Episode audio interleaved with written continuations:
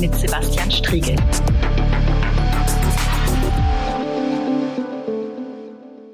Ja, herzlich willkommen zurück zur großen Anfrage. Heute dreht sich unser Gespräch um Mobilität. Sie ist eine Grundvoraussetzung unseres Zusammenlebens und je mehr Möglichkeiten die Welt uns bietet, desto höher ist offensichtlich das Bedürfnis und unser Bedürfnis, mobil zu sein. Doch wie gehen wir als Gesellschaft in Zeiten der Klimakrise mit wachsenden Mobilitätsbedürfnissen um? Wie schaffen wir ein Verkehrssystem, das klima- und das sozialverträglich ist? Wie lässt sich in dünn besiedelten ländlichen Räumen und in bislang zugeparkten Innenstädten für alle Menschen verlässliche Mobilität erreichen? Wie vermeiden wir unnötigen Verkehr und welche Rolle kann den einzelnen Verkehrsträgern sinnvollerweise zukommen? Von der Bahn über das E-Auto bis hin zum Fahrrad. Um über diese Fragen zu sprechen, habe ich heute Katja Diel eingeladen, die sich als Aktivistin für die Mobilitätswende, als Keynote-Speakerin, Moderatorin, Workshopleiterin in vielen anderen Funktionen und auch, wie ich hier kurz erwähnen darf, als Podcasterin in ihrem She Drives Mobility Podcast mit diesen Themen beschäftigt. Katja, herzlich willkommen und schön, dass du da bist. Danke für die Einladung. Hallo. Katja, vielleicht möchtest du am Anfang ein bisschen was äh, über dich sagen. Wie und seit wann treibt dich Mobilität um oder vielleicht auch an? Ja, es ist ganz lustig, äh, dass du das fragst. Das ist natürlich immer auch so die erste Frage, dass mich äh, Menschen ähm, ja irgendwo einsortieren wollen. Normalerweise hat man ja auch einen Berufstitel oder keine Ahnung eine eine Funktion, die relativ deutlich macht, äh, was man so tut. Bei mir ist es mittlerweile so, dass ich in einer Life Balance angekommen bin, also nicht mehr nach der Work-Life Balance ähm, suche, sondern einfach eine Balance gefunden habe für mich zwischen dem, was ich tue, was mich antreibt und was mir natürlich auch Geld äh, verschaffen muss. Denn äh, Aktivismus ist ja nicht bezahlt. Du hast ja schon in der Anmoderation so nett über mich gesprochen und die vielen Dinge angesprochen, die ich so tue. Mich treibt tatsächlich, äh, und das wird manchen vielleicht erstaunen, äh, erst in zweiter Linie die Klimakrise an. Was den Verkehrssektor angeht, wissen wir alle, ein Auto fährt nur drei Prozent der Tageszeit mit 1,4 Personen maximal. Die werden immer größer, wir haben immer mehr äh, Flächenfraß, vor allen Dingen in der Stadt, im öffentlichen Raum, der eigentlich allen gehören sollte. Und 20 Prozent der Emissionen ähm, ja, kommen aus dem Verkehrssektor und daran ist vor allen Dingen der Verkehr schuld. Natürlich müssen wir das tun und natürlich drängt die Zeit und natürlich haben wir auch gerade 2021 viele Wetterereignisse, die zeigen, äh, wie schlimm es steht. Ich hätte nie gedacht, dass in einem Land wie Deutschland noch äh, fast 200 Menschen an einer Flut ertrinken können. Das hat mich sehr geschockt und sehr berührt. Äh, mich treibt aber ehrlich gesagt länger schon noch und noch dringlicher die Ungerechtigkeit an, ähm, die im Mobilitätssystem hinterlegt ist weil wir zu viel Auto denken, weil wir zu viel Auto planen, weil wir dem Auto sehr viele Privilegien eingeräumt haben, die mittlerweile als eine Art Recht empfunden werden. Und wenn wir da mal in die Gleichberechtigung gehen würden im Verkehrsraum, da ist sofort der ja, Verzichtsgedanke, der Verbotsgedanke und ähnliches im Raum. Und deswegen versuche ich mich als Geschichtenerzählerin zu betätigen, indem ich die Menschen sichtbar mache, ähm, die unsichtbar sind, die zum Beispiel ein Auto nicht bezahlen können, die Erkrankungen haben, die eigentlich verlangen, dass sie nicht hinterm Lenkrad sitzen oder wie du schon anskizziert hast, äh, die im ländlichen Raum sitzen, auf das Auto angewiesen sind, Ängste geschürt bekommen gerade, dass da irgendwas passiert mit dem Auto, ohne die Lust zu wecken auf die Zukunft, die ja vielleicht autofrei wieder werden könnte. Dann lass uns doch direkt mal reingehen. Du hast ein paar Punkte schon angesprochen. Ähm, wenn du deutsche Mobilitätspolitik in wenigen, vielleicht in drei Sätzen zusammenfassen müsstest, wo stehen wir da eigentlich? Im Stau? ähm, ich glaube, es ist das beste Bild tatsächlich. Es geht zäh voran, ja. Aber ich darf ja die äh, österreichische Klimaschutzministerin beraten, Leonore Gewessler. Und ich glaube, wenn ich eine Anekdote erzähle, wird relativ klar, wo unsere Verkehrspolitik ähm, steht. Ähm, Leonora hat an dem Tag, wo ähm, wieder mal eine Milliarde Subventionen in die Autoindustrie geflossen sind, verkündet, dass es das sogenannte Klimaticket gibt in Österreich. Ja. Das ist eine Flatrate für alle öffentlichen äh, Verkehrsmittel, also die Bahn, die Busse, alles, was dazugehört, in ganz ähm, Österreich für drei, zwei oder ein Euro am Tag. Da kannst du dich entscheiden, willst du überall fahren oder nur bestimmte Bereiche nutzen. Und ich denke, es ist ein sehr gutes Sinnbild dafür, wie sie Mobilität denkt und wie wir Verkehr denken. Und da fängt es schon bei den Begriffen an. Mobilität ist ja immer etwas, was mit einem Wunsch äh, verbunden ist. Die deutsche Verkehrspolitik denkt Auto und äh, macht sehr viel für das Auto. Erst nächstes Jahr wird erstmalig mehr in die Schiene investiert als in die Straße. Und das in einer Zeit der Klimakrise und das in einer Zeit, wo wir doch eigentlich ein sehr hochentwickeltes Land sein wollen.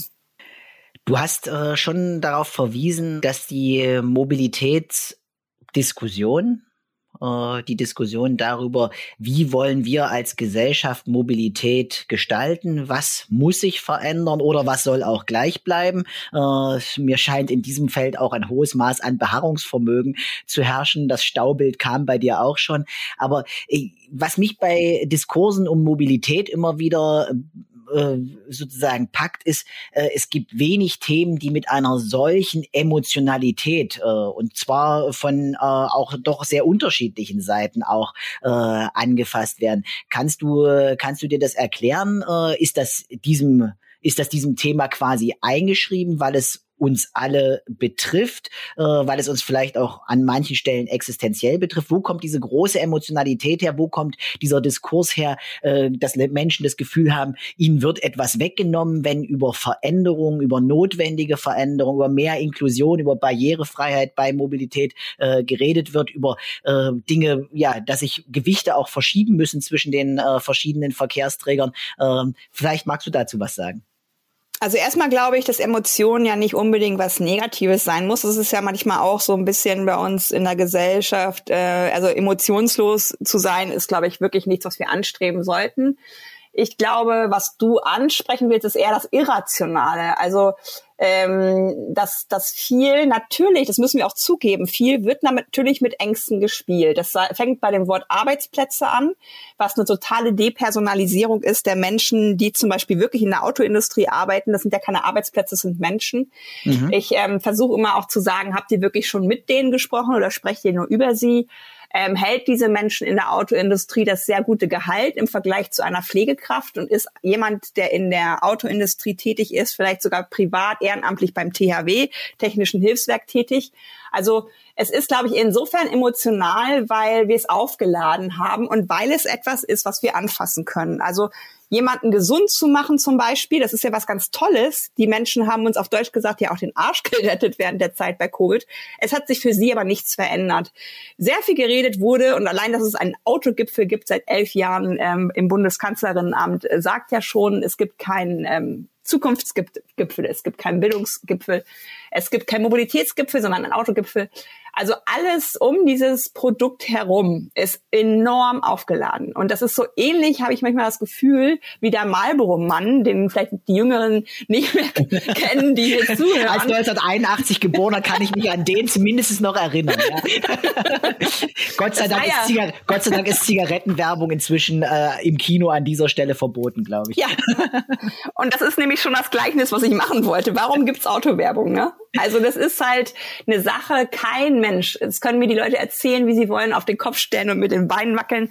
Kein Mensch wollte ein SUV. Dieses Bedürfnis nach SUV und nach großen Fahrzeugen, das wird geweckt durch Werbung, das wird geweckt durch, durch Emotionalisierung dieses Produktes. Es geht ja überhaupt nicht darum, ähm, ich will nur von A nach B, das wäre ja relativ pragmatisch, sondern es geht darum, im Auto bin nur ich. Im Auto kann ich mich abkapseln gegen meine Umwelt. Im Auto riecht es nach mir, ich höre meine Musik, keiner nervt mich. Und damit haben wir einen sogenannten Third Place, einen dritten Platz neben der Wohnung, dem Leben und dem Arbeiten. Starbucks hat das damals als erstes auch aufgegriffen, hat so künstliche Kaffeehausatmosphäre ähm, geschaffen und so ähnlich ist das Auto ja auch. Also wir sind da mit uns und wir sind in einem Alltag, der enorm durchgetaktet ist. Ich würde behaupten, manch ein Mensch sitzt täglich nur im Auto vielleicht alleine mit sich und hat mal Ruhe. Ansonsten ist dieser Mensch vielleicht immer umgeben von anderen, die was von ihm wollen. Und da ist natürlich schwierig, ein Substitut zu finden. Und da ist schnell auch die Irrationalität, diesen Raum verteidigen zu wollen. Und wenn wir im Auto sitzen, dann sind wir ein bisschen wie das Auto. Das sagt ja auch Hermann Knoflacher aus Wien. Man, man wird so ein bisschen zum Auto. Man sucht einen Parkplatz. Das ist der Mann, der, glaube ich, dieses G-Mobil erfunden hat. Genau, oder? dieses, dieses G-Zeugs, was so groß ist wie ein Auto aus Holz, so ein Rahmen. Damit ist er schon in den 70er, 80er Jahren durch Wien gelaufen um zu zeigen, wie irrsinnig groß der Raum von einem Auto ist im Vergleich zu dem einzigen Menschen, der in ihm sitzt. Also da, da rührt Emotionen her. Das macht's, äh, das macht's erklärlich, aber auch Irrationalität. Ich glaube, das ist ein wichtiger, wichtiger Punkt. Ich meine, wir haben einerseits bei Mobilität ja tatsächliche Bedürfnisse und ich denke, wir werden gleich auch noch mal äh, zu den Unterschieden kommen. Wie schaffen wir es eigentlich, gute Mobilitätskonzepte, die auch äh, für Menschen konkret handhabbar sind, zum Beispiel für die ländlichen Räume äh, anzuschauen und äh, zu entwickeln. Ähm, aber wir haben neben äh, den, den tatsächlichen Bedürfnissen auch ein hohes Maß an Irrationalität, äh, was was in dieser Debatte eine Rolle spielt. Ähm, vielleicht gleich mal ähm, zu, zu, zum Thema Auto. Wir haben, wenn ich mir angucke, in Deutschland, äh, ich glaube, äh, 48 Millionen Pkw, meine ich so äh, zu Beginn dieses Jahres gelesen zu haben. Äh, was ich frappierend fand daran war, äh, die besitzen ja äh, offensichtlich nicht alle Menschen gleichmäßig, äh, sondern um nur mal ein besonders herausstechendes Merkmal zu nehmen, nur ein Drittel der Pkw-HalterInnen sind Frauen. Das heißt, zwei Drittel werden von Männern besessen. Lässt sich Mobilität äh, auch nach solchen Dingen eigentlich äh, aufgliedern und kann das äh, Entwicklungen erklären, dass wir zum Beispiel wesentlich mehr Autofahrer als AutofahrerInnen haben?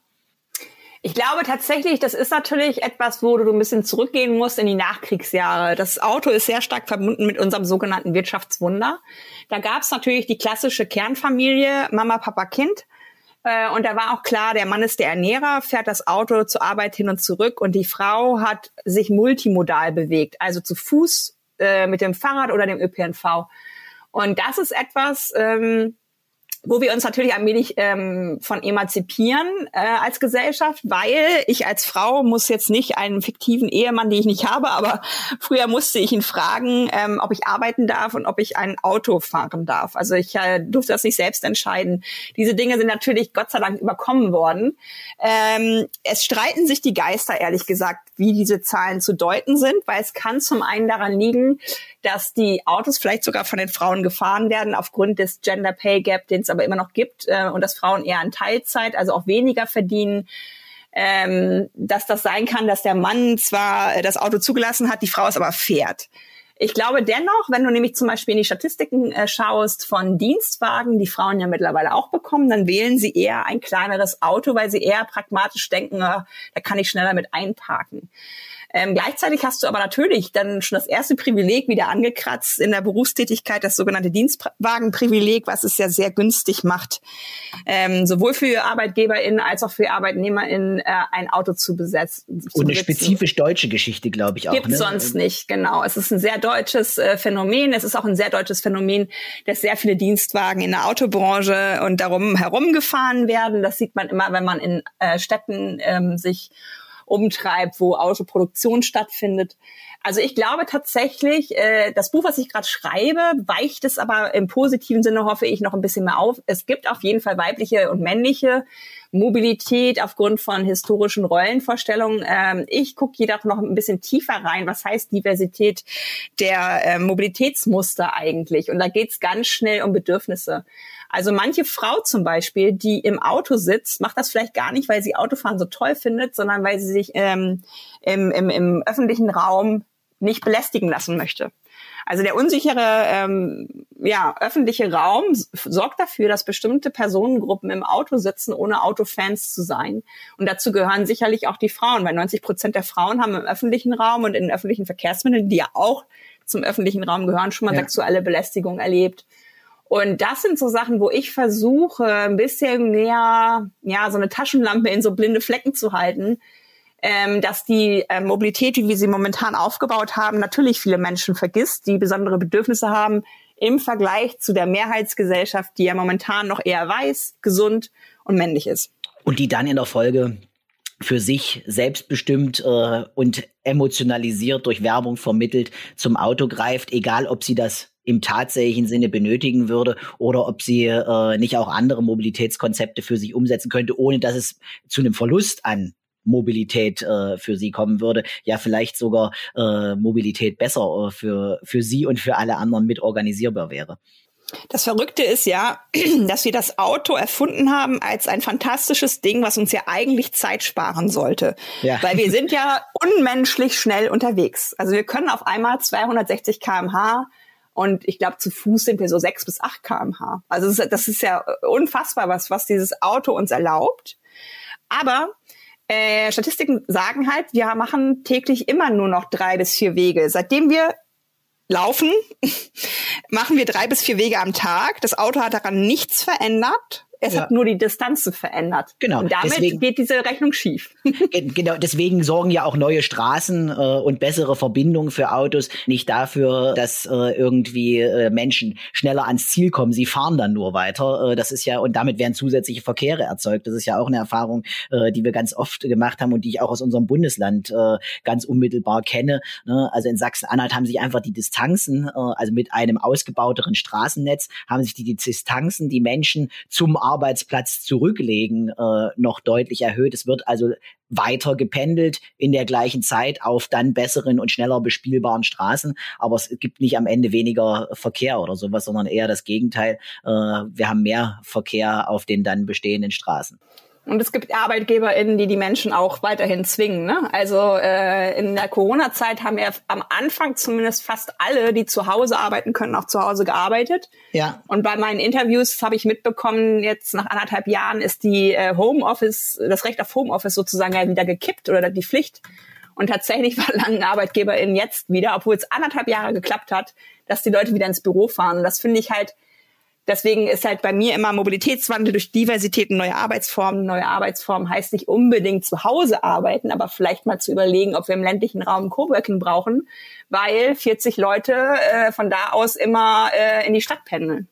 Ja, und äh, aber am Ende auch zu gucken, äh, wie geht das dann für, also wie schaffen wir es da für Anreize zu schaffen? Ne? Und da sind ja die Arbeitgeber, die neue Unternehmenskulturen für sich etablieren müssen, wichtig. Äh, und da scheint sich ja auch das ein oder andere an positiven Gedanken, die man in der Pandemie bekommen konnte, nämlich dass sich äh, vielleicht auch aus der Pandemie heraus äh, neue Formen und bessere Formen entwickeln, äh, ja nicht unbedingt äh, realisiert zu haben, wenn du jetzt diesen ja, Rückfall in alte Muster äh, beschreibst, aber auch rechtlich dafür zu sorgen, dass sowas attraktiver wird. Ich meine, wir sind in Deutschland ja auch in der komischen Situation, dass wir den Weg zur Arbeit äh, ja tatsächlich auch noch äh, steuerlich subventionieren. Auch das ein Konzept, äh, was ich nicht aus allen europäischen Ländern jedenfalls kenne, äh, um es mal vorsichtig zu sagen, äh, dass quasi auch damit ja die Zersiedelung äh, ja mit mit bestärkt wird, indem gesagt wird, es ist letztlich äh, wird es ja der Allgemeinheit aufgebürdet, der Weg zur Arbeit, indem das steuerlich subventioniert wird.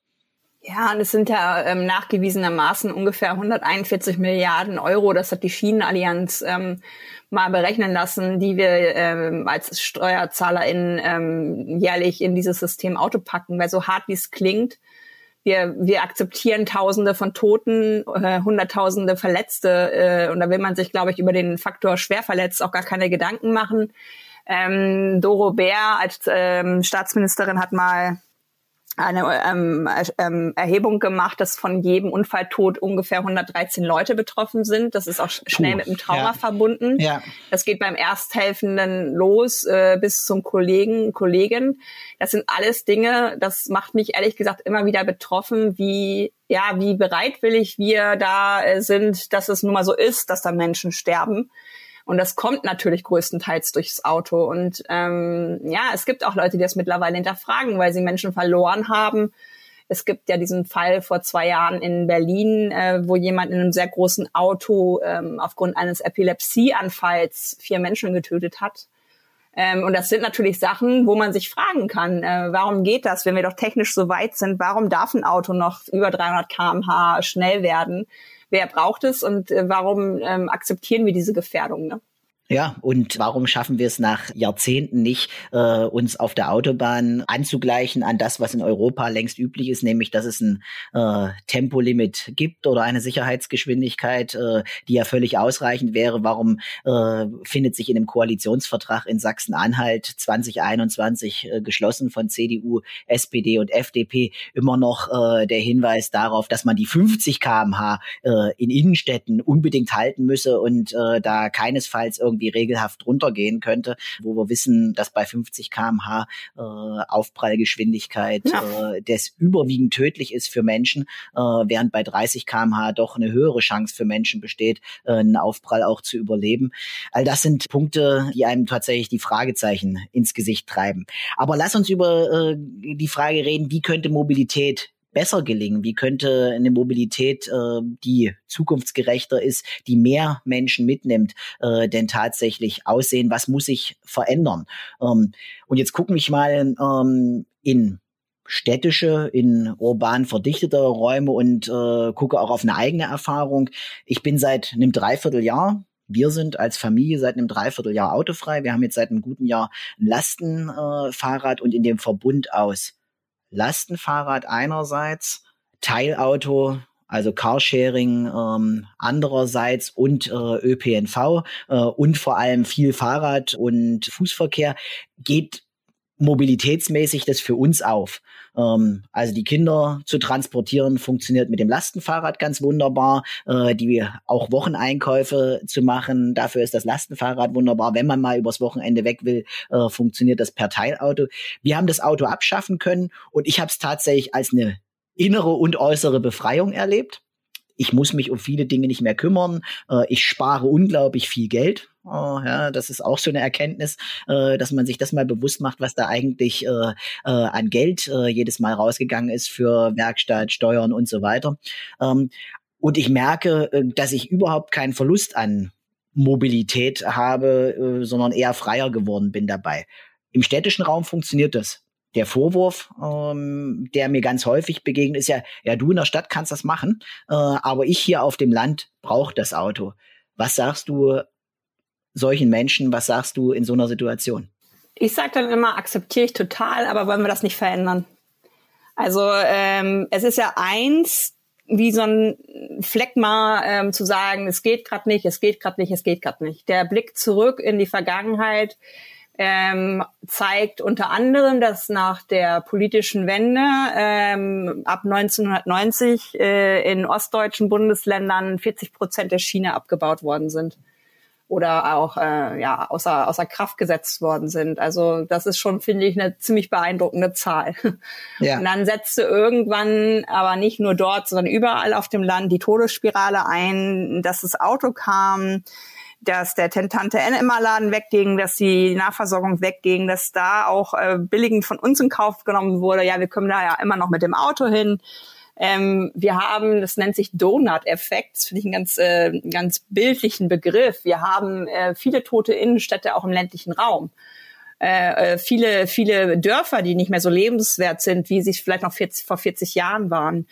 Ich war jetzt gerade in, in Dänemark für ein paar Tage. Äh, da ist ein komplettes Dorf, da habe ich gelebt in einem Haus. Ähm, ein komplettes Dorf, ich würde mal sagen, so von 40, 50 Häusern, äh, ist eine Ferienhaussiedlung, weil die EnkelInnen der äh, Generation der Großeltern ähm, hat diese Häuser geerbt, die mal ein gesundes Dorf waren. Ja. Die sind aber alle in der Stadt.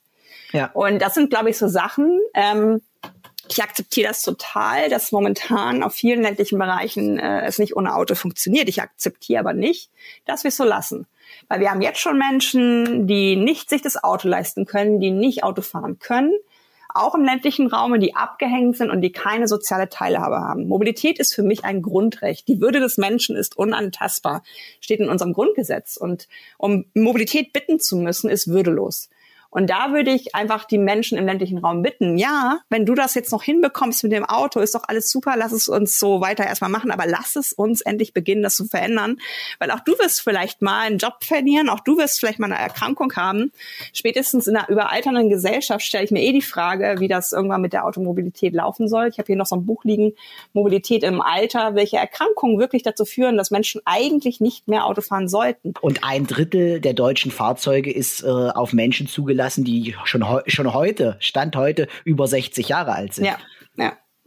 Und das sind halt alles so Dinge, wo ich so manchmal das Gefühl habe, da wäre ein bisschen Solidarität auch angebracht. Also Ah, ich, wie gesagt, äh, die Leute beschimpfen mich natürlich immer als die, die, die Hamburgerin, die ab und zu in Berlin arbeitet und deswegen gar keine Ahnung hat. Ich bin aber, was vielleicht nicht jeder weiß, einmal im Monat im ländlichen Raum bei meinen Eltern eine Woche. Äh, weil mein Papa ähm, halt krank ist und ich ihn noch sehen will und meine Mutter unterstütze. Und da sehe ich doch, selbst wenn es 60.000 EinwohnerInnen hat, was ja nun wirklich nicht kleinräumig ist, äh, wie kaputt es da ist. Also da haben die Häuser vor der Tür drei bis vier Autos, die auch gar nicht mehr auf den Stellplätzen stehen, sondern auch in der in, in dem öffentlichen Raum eingepackt sind. Es gibt keine Kinder auf der Straße, es gibt keine Menschen mit Rollator oder Rollstuhl, weil unglaublich dünne, also schmale Gehwege dort sind. Und das ist für mich nicht das Gefühl von ländlicher Raum, sondern ist die schlechteste Kopie der Stadt eigentlich. Und deswegen glaube ich, die Lebensqualität kann man auch da verändern, indem man halt Mobilität anders denkt. Aber das ist ein Prozess, äh, der Zeit braucht und äh, der, glaube ich, einen Startpunkt auch finden muss. Und was ich in den Debatten äh, oft wahrnehme, ist ein großer Unwille, sich überhaupt äh, neue Gedanken zu machen, sondern es ist so eine zunächst mal Stimmung von, ja, äh, ich weiß nicht, ob der Leidensdruck nicht groß genug ist. Bei mir ist er sehr, sehr groß. Ich äh, habe als Radfahrer in einer Stadt wie Halle erlebe ich auf meinen täglichen Wegen, äh, wie sehr ich durch Autofahrer bedrängt werde, äh, wie wenig äh, öffentlichen Raum ich eigentlich äh, nutzen kann. Ich erlebe es, wenn ich mit den Kindern unterwegs bin, wie zugeparkt Kreuzungen sind äh, und wie schwierig es da für einen Fünfjährigen oder eine Zehnjährige ist, tatsächlich einen Überblick äh, zu gewinnen. Ich sehe, wie äh, der der öffentliche Raum durch das Auto begrenzt wird. Ähm, also bei mir ist der Leidensdruck da groß. Es scheint aber nicht bei allen gleichmäßig so äh, zu sein, sondern es gibt ein unglaublich großes Beharrungsvermögen.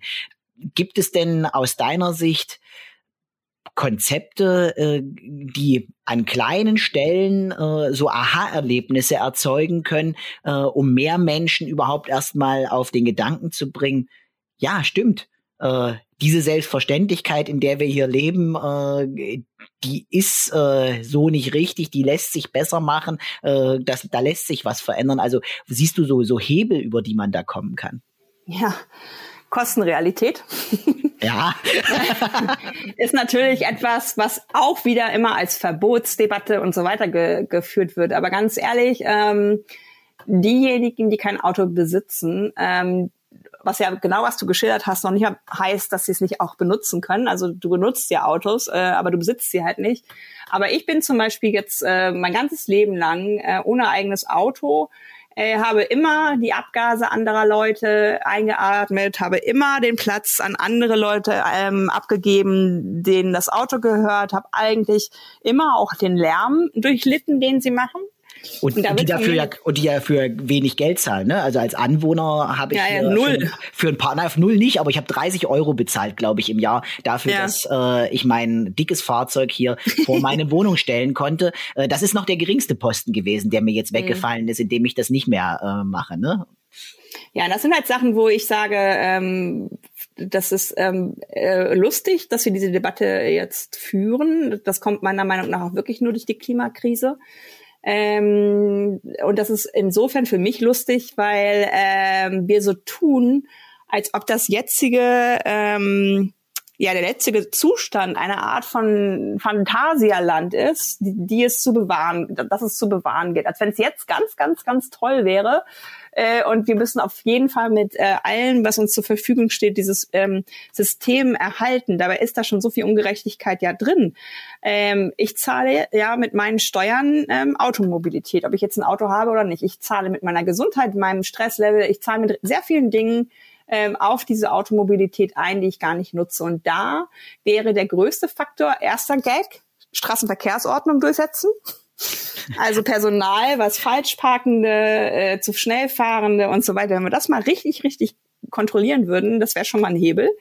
Und zweiter Faktor ist tatsächlich, wie du schon gesagt hast, ländlichen, äh, städtischen Raum bepreisen. Zwölf Quadratmeter hat ein Parkplatz. Jedes Auto hat so statistisch drei bis vier Parkplätze plus den Raum, auf dem es sich bewegt. Also unglaublich viel Raum in der Stadt. Äh, und, ste und steht da und steht da ständig. Und steht ne? und steht, ja. Ich habe letztens irgendwie äh, eine Statistik gesehen, da hieß es irgendwie, es sind in Deutschland nie mehr als zehn Prozent des gesamten Fahrzeugbestandes ja. gleichzeitig unterwegs. Das hat mich auch nochmal so, das so krass. Also 90 Prozent des gesamten Fahrzeugbestandes stehen Minimum immer irgendwo rum. Ja, ja, und vor allen Dingen ist das Problem ja, dass wir uns daran gewöhnt haben, dass es so ist. Ne? Also es wird ja gar nicht mehr hinterfragt. Ja. Weil ich habe hier gegenüber ähm, eine Kita, da ist letztens ein Papa, so wie du, mit dem Lastenrad vorgefahren und hat das Lastenrad geparkt, um sein Kind abzuschneiden und so weiter und wurde von einem Autofahrer beschimpft, was er denn da parken würde. Das ist übrigens zulässig so, nach STVO. Ähm, also das sind so Sachen, wo du aber merkst, dass das äh, territorial schon was ist, dass die Leute denken, der, der Mensch im Auto hat immer mehr Rechte. Also ich fahre mittlerweile sehr bewusst in der Mitte von Fahrbahnen, wo ich weiß, hier kann mich niemand mit 1,50 Meter Abstand ähm, überholen. Den Mut und die Schussbe hat aber nicht jede Person. Also viele Menschen, glaube ich, würden schon Rad fahren in der Stadt, trauen sich das aber zu Recht nicht, weil es halt gefährlich ist, weil wir keine eigenen Fahrspuren haben. Ja. Und das meine ich halt mit diesem, ähm, wo ist der Hebel? Der Hebel liegt darin, alle, die irgendwie mobil sind, gleichberechtigt zu behandeln. Ähm, was aber auch heißt, dass das bei der Fußgängerin beginnt. Ja. Ne? Also hier vor meinem Haus hast du hochgeparkte Gehwegplatten. Da, da kommt niemand, der nicht ähm, völlig gesund ist, einfach so durch. Es fängt schon an, schwierig zu werden für Menschen mit Kinderwagen. Ja, und, und da eine Gleichberechtigung so, herstellen. Ja. Genau. Das, das wäre mir, glaube ich, der erste Hebel.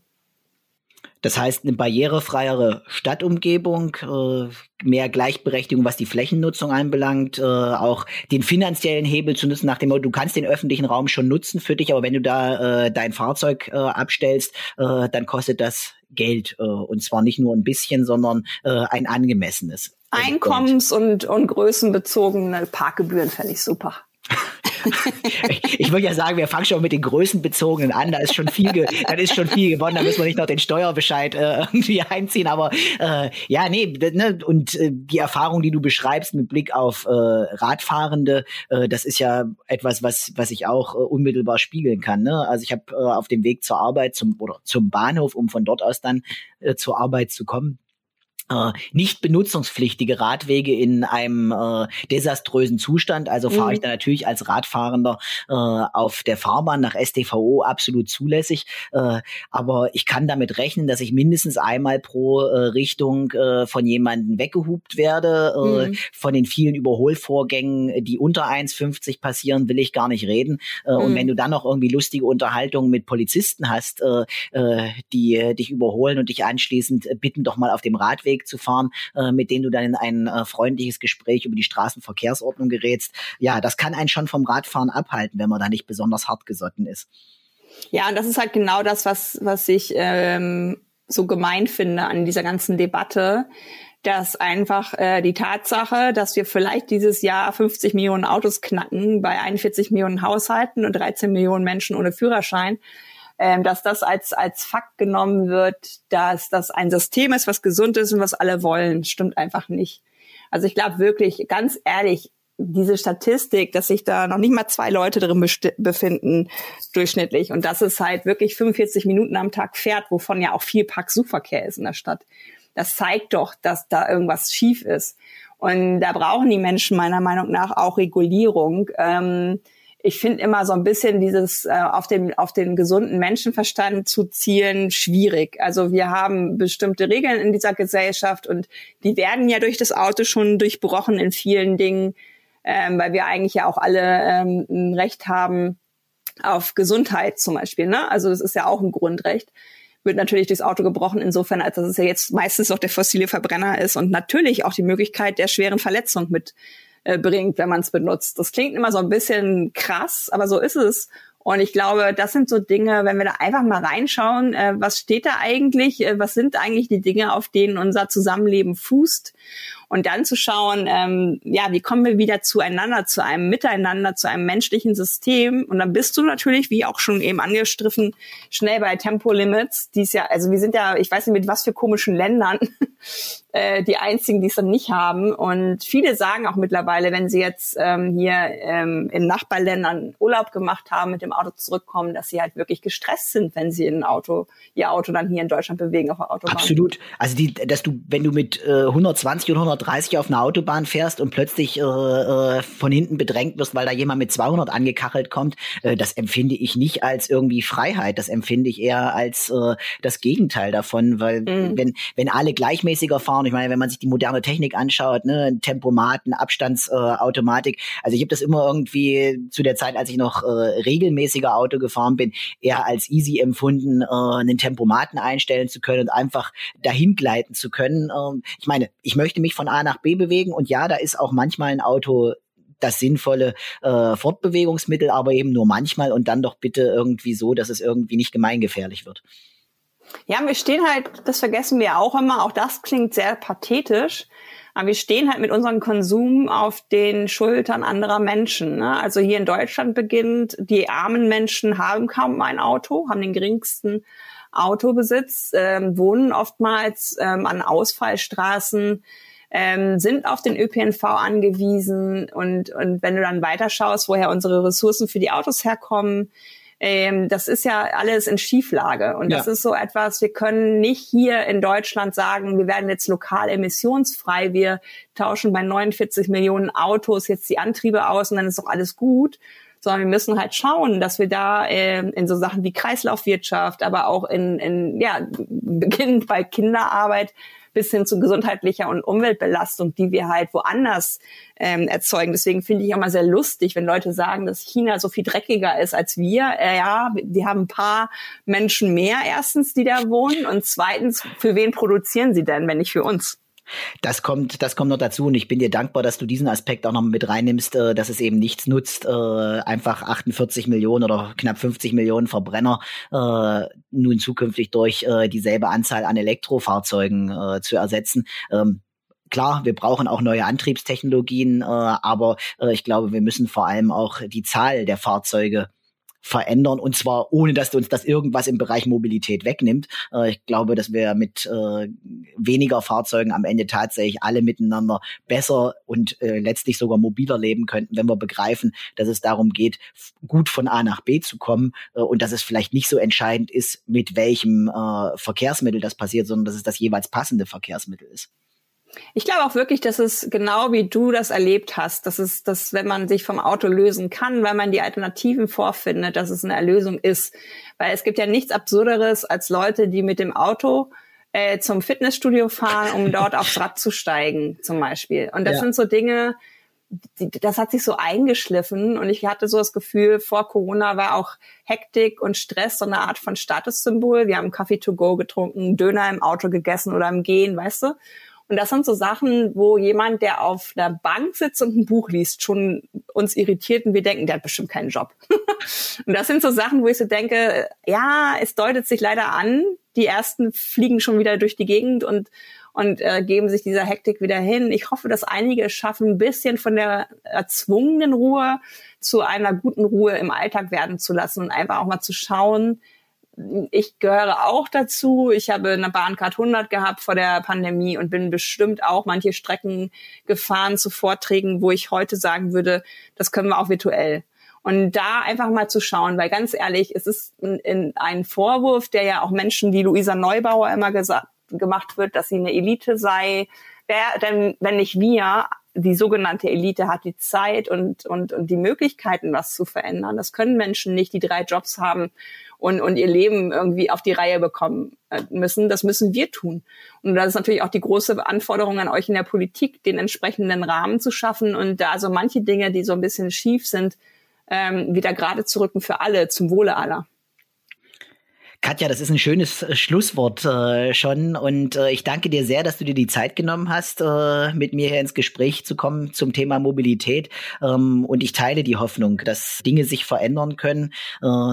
Ich habe die Hoffnung auch, äh, dass Politik in der Lage ist, dafür Regeln zu machen, gute Regeln, weil ich bin davon überzeugt, es braucht gute Regeln. Nur durch gutes Zureden äh, und nur durch kluge Konzepte alleine wird es nicht zu machen sein. Äh, ein gutes Zusammenleben, eine gute Mobilität und Veränderung in diesen Bereichen braucht tatsächlich auch Rahmenbedingungen und die muss Politik schaffen. Äh, ich danke dir, dass du dafür immer wieder Druck machst als Aktivistin ähm, und ich wünsche, äh, ja, äh, dass es uns gemeinsam gelingen kann, wirklich zu besserer Mobilität für alle Menschen zu kommen. Vielen Dank, dass du da warst. Ich danke dir. Danke für die Zeit und für das tolle Gespräch.